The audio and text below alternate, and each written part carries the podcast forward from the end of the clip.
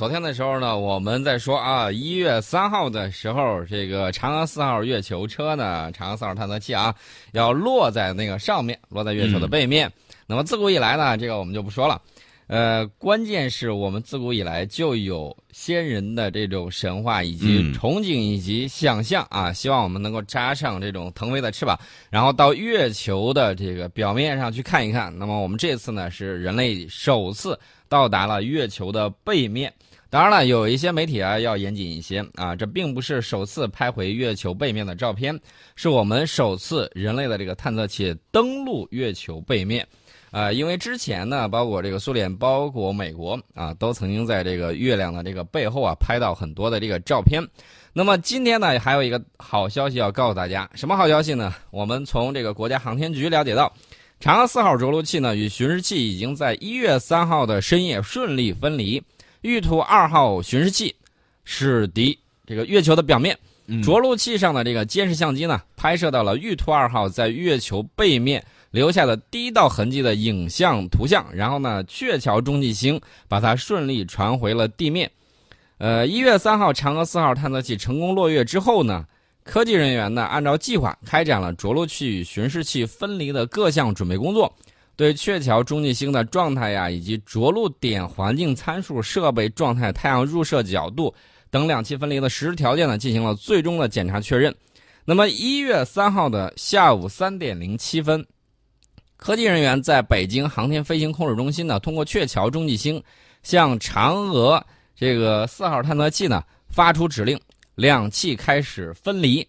呃，嫦娥四号着陆器呢伫立在月面，那么太阳翼呢呈展开的状态，巡视器立于着陆器的顶部，展开太阳翼，伸出桅杆。随后呢，这个巡视器开始转移机构，缓慢移动啊，转移机构正常解锁，在着陆器与月球表面搭起了一架斜梯。然后巡视器呢就沿着这个斜梯缓缓地走向月面，到昨天晚上二十二时二十二分，巡视器踏上了月球的表面。这里头呢，大家可能有几个疑问啊。第一，这个嫦娥四号着陆器它带这个巡视器，为啥叫玉兔二号？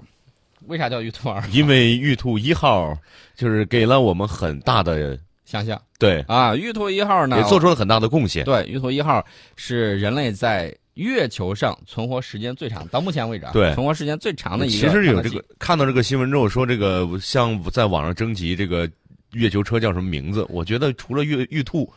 叫什么别的也不合适。呃，叫了有很多名字。去年的时候，我们就曾经讨论这个这个命名，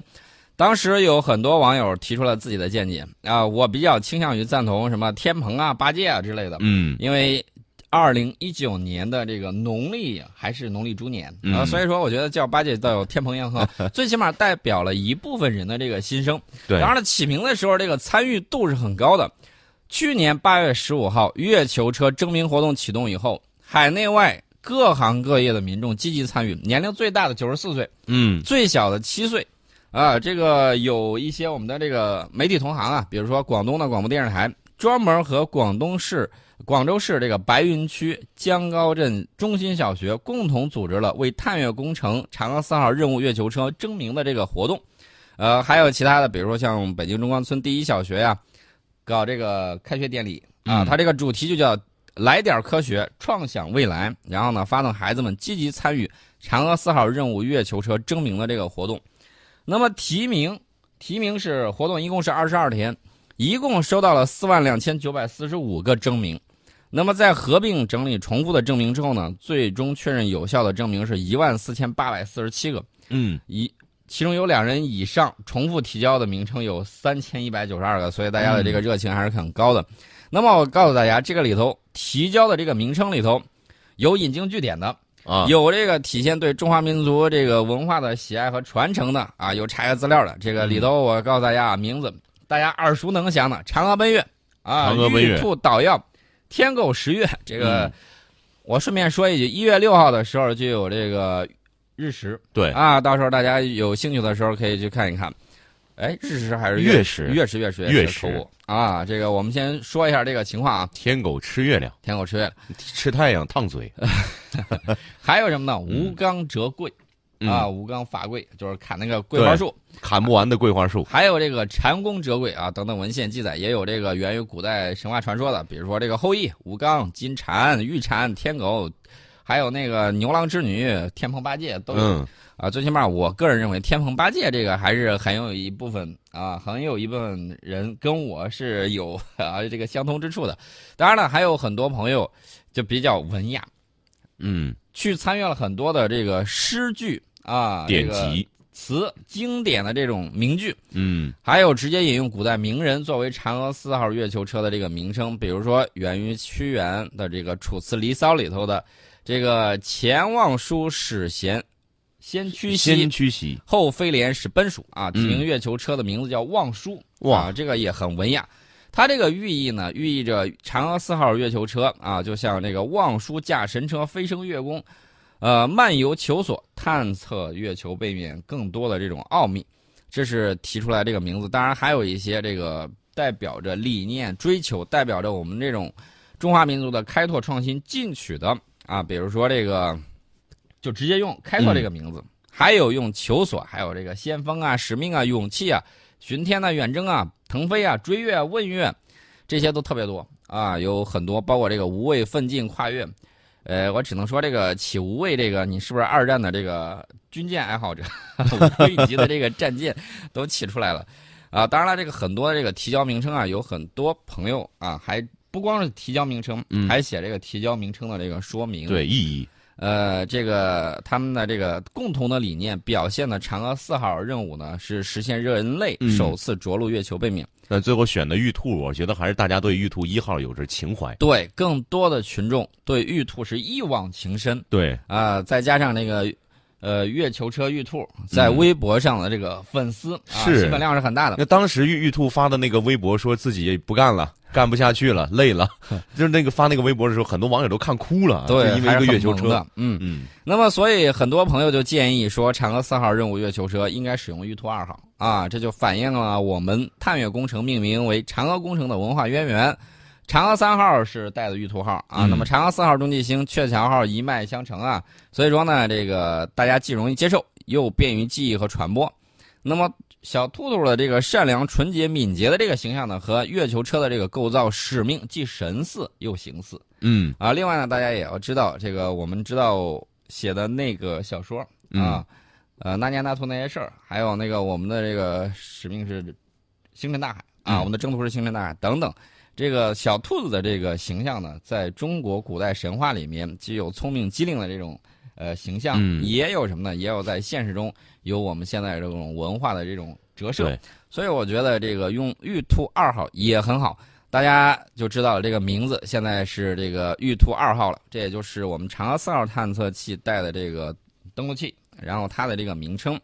那么另外我再给大家说一下这个中国造的这个月球车，这个就是嫦娥四号它这个着陆探测器的这个着陆地，这个着陆地呢是在艾特肯盆地。这个地方呢，为什么要去？我们待会儿还会给大家详细的讲。这个地方是月球背面一个巨大的撞击陨石坑。嗯，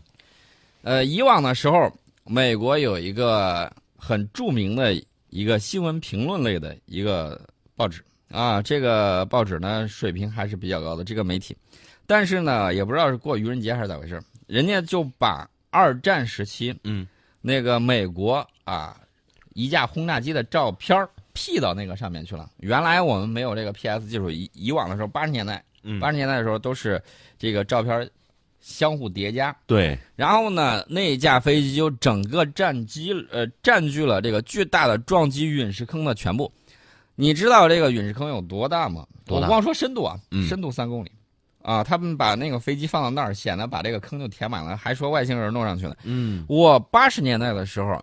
啊，就听过这样的传说，我一直不知道这个根源是在哪里。嗯，然后这两天听这个探月工程的这个科学家在嗯讲这个事儿，我才知道哦，原来是那个时候啊，他们这个应该造谣世界新闻评论周刊吧，还是叫个什么名字？记不清楚了，记清楚了，我再查查资料，明天的时候给大家具体去说这个到底是怎么来的。这个也是要经过时间检验啊。啊现在看看这个，然后这个东西以讹传讹，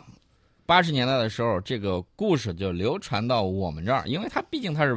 新闻媒体嘛，对吧？嗯大家当时对新闻媒体还是比较呃信任的啊，尤其是国外有一些这个新人新闻媒体啊。结果呢，他可能就是呃为了搞笑，为了娱乐大家，然后煞有介事的，还说的有鼻子有眼的，那飞机就在上面，还拿出图。嗯八十年代又没有 PS 技术，大家看了之后，有些人就信以为真，然后这个事儿呢就以讹传讹。但是呢，我们现在再去看的时候，那个照片，那个陨石坑啊，大家可能对飞机不熟悉，但是对那个陨石坑是比较熟悉的，深度是三公里，啊，直径大概几十公里，几十公里。那个二战的所谓的飞机照片，居然把这个整个陨石坑给填满了。嗯大家想一想，要是都填满的话，我们的人类到目前为止还没有造过那么大的飞机，几十公里长，三公里深、三公里高的一个飞机，嗯，呃，大家想象可能吗？不可能，对吧？不可能。呃，所以说呢，这个陨石坑，大家可能会问，为啥要去这儿？嗯为啥要去这儿？这个地方啊，可能是整个太阳系固体天体中最大最深的一个盆地，月面凹凸不平，而且呢，它这个坑里面还被好多小陨石继续砸过，砸的那个情况啊、是相当的斑驳的。它怎么具体怎么砸的？因为它在背面，我们也不知道。啊，反正它是吸收了很多这个嗯陨石砸上去，而且就砸到这个坑里头。嗯大陨石砸上去，然后各种坑再砸上去。还有人，我记得当初有一本书《月球背面的这个秘密》嗯啊，有人说这个月球是空心儿的，我可以明确的告诉大家，月球是实心儿的，月球是实心儿的，月球是实心儿的。很沉。而且大家想象一下嗯，这个并不是像科幻大片儿啊，并不像变形金刚里面描述的那个样子。月球啊，有这个什么赛博坦星人赛博坦星人在那个后面，啊，然后有没有克星人？啊它也不像那个月球背面秘密那个里面写到的是外星人的基地，为什么呢？月球寿命嗯，四十六亿年四十六亿年。啊，这个四十多亿年的这个时间，大家想象一下，哪个外星人，哪一群外星人，有多少个外星人花几十亿年的时间去把这个东西给打造出来？对，所以我告诉大家，这个说法呢，这种无稽之谈，随着我们玉兔二号到达了这个盆嗯，地，然后呢，月亮的秘密，以后我们就会更多的进行其实玉兔的责任不仅仅是辟谣，更多的是开发。对我们给大家这个说一下啊，这个当时的这一系列这个情况。昨天呃，昨天正在我们上节目的时候，节目嗯刚开始，没过多久，因对为我们节目十点十分开始的，五分钟之后，十点十五分，北京航天飞行控制中心发出指令，嫦娥四号探测器呢从距离月面十五公里处开始实施动力下降，啊，七千五百牛变推力发动机开机，逐步把探测器的这个速度呢，从相对月球一点七公里每秒降到了零。呃，在六到八公里处呢，探测器进行快速姿态调整，不断接近月球，在距离月面一百米处开始悬停，对障碍物和坡度进行识别，并且自主进行了避障啊，避开了这个障碍物。嗯，然后呢，选定了相对平坦的区域之后，开始缓速垂直下降，在六百九十秒后，嫦娥四号探测器自主着陆在月球背面南极艾肯艾特肯盆地内的这个冯卡门撞击坑内。啊，这个嗯。撞击坑以冯卡门去命名，很有意思。冯卡门这个撞击坑就在月球南极的艾肯盆地之中，直径。啊，刚才我还少说了，我说嗯。几十公里，这个是不对的，应该再乘？以二。几十公里，啊，刚才我说的是半径啊，上百公里，一百八十公里。一百八十啊公，里。半径是九十公里，嗯，呃，深度呢是三公里以上，形成时间超过四十亿年。那那我们算算，现在那个如果是在地球上是多大一个坑啊？呃，大家可以想象一下，直径一百八十公里嗯，从这儿过了洛阳，到洛阳，往往往西边啊，，从郑州到洛阳，再往啊往西边，从郑州到洛阳，然后再往西深度。在三公里以上。对，大家可以想象一下这个坑有多大。这个着陆点其实是嫦娥一号帮忙选的啊。当时这个绕月飞行探测到的这个月球重力场异常模型数据显示，冯卡门坑正下方存在一个质量流嗯啊。这个质量流呢是形成于一次后期大型撞击事件，也就说明冯卡门坑具有更加复杂的矿物组成。而且这个冯卡门周边呢还有很多个撞击坑，这个刚才我给大家讲了，这些特点都暗示冯卡门坑附近不止遭遇了一次撞击，而且存在着重复撞击的这种现象。周围多个撞击事件产生的建设物也会落在冯卡门坑里面。所以说呢，大家开心的是什么呢？嗯上去之后绝对捡宝了。对，啊，因为你不仅可以采集到更加古老的玄武岩或者是月幔物质，还会采集到撞击月球的天体物质，一举两得啊！因为它撞了之后，大家看那个坑那么大，然后呢，它又建设出去了很多，就把月球刚刚形成的时候月幔的这个物质，它就给它撞出来了。啊！就相当于你回去是可以试一下，拿个嗯。铅球、对准那个湿泥地，使劲砸一下，啊，然后呢，它你斜着砸啊，别垂直砸，然后地里的泥鳅全然后它里面对那个泥会飞溅出来，嗯。然后呢就在这个坑里头，所以说呢，嫦娥四号选择在这个位置登陆，也试图在一个人类未曾全面探索的方向进行深挖，从另外一个侧面去研究月球。另外一方面呢，冯卡门撞击坑的南部地势相对来说比较平坦，从北往南着陆痕迹上的这个高程起伏是比较小的，因为你要是降落在一片这个高地上，坑坑洼洼的。啊，嗯走两步，一个大石头给绊住脚了，那也不太好，对吧？对这个降落的这个地方呢，它的这个纬度跟嫦娥三号的红湾着陆区比较相近，所以说呢，在这个地方着陆安全性啊、热控、光照、测控、通信等方面都有比较有利的条件和比较强的工程可实现性。啊，你上去之后也不是哪儿你都能上的。你要是说我要落到环形山里头，啊，落上去之后不好意思，那个峭壁太陡的时候你爬不出来，嗯，所以说呢，这个也很妨碍。选择这个位置也很关键啊！大家可以看一下，还有很多的这个门道，这个科学价值是比较高的。但是我告诉大家，这个里头着陆有很多的那个难题，比如说，你从上往下降的时候，嗯你去一看，大大小小陨石坑，稍微不注意，速度又高，嘣一下掉陨石坑里了，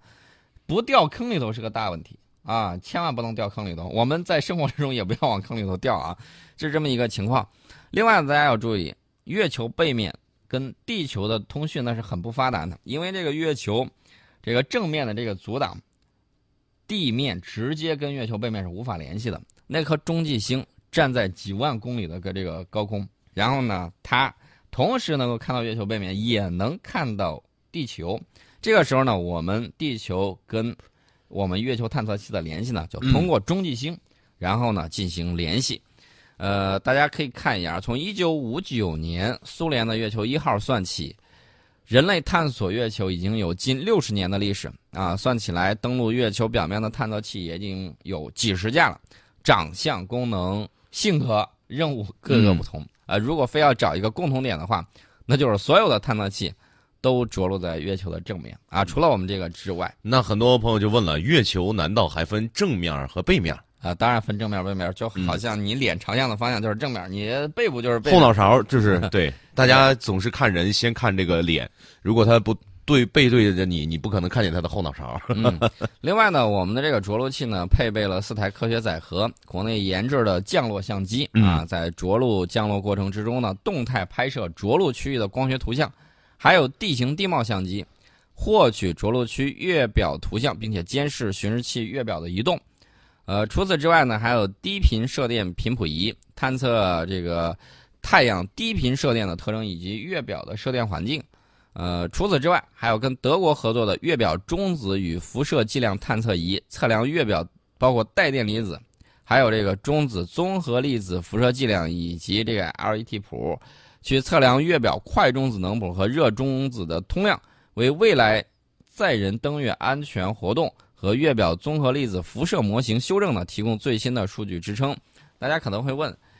那为什么大家不能共同的分享这些资料呢？不好意思，美国不跟你分享，你要做的事情还是需要自己去做啊。具体我们在着陆之后都会有哪些啊？这个更多的这种想象以及更多的这种合作，我们在半点报纸广告之后跟大家聊。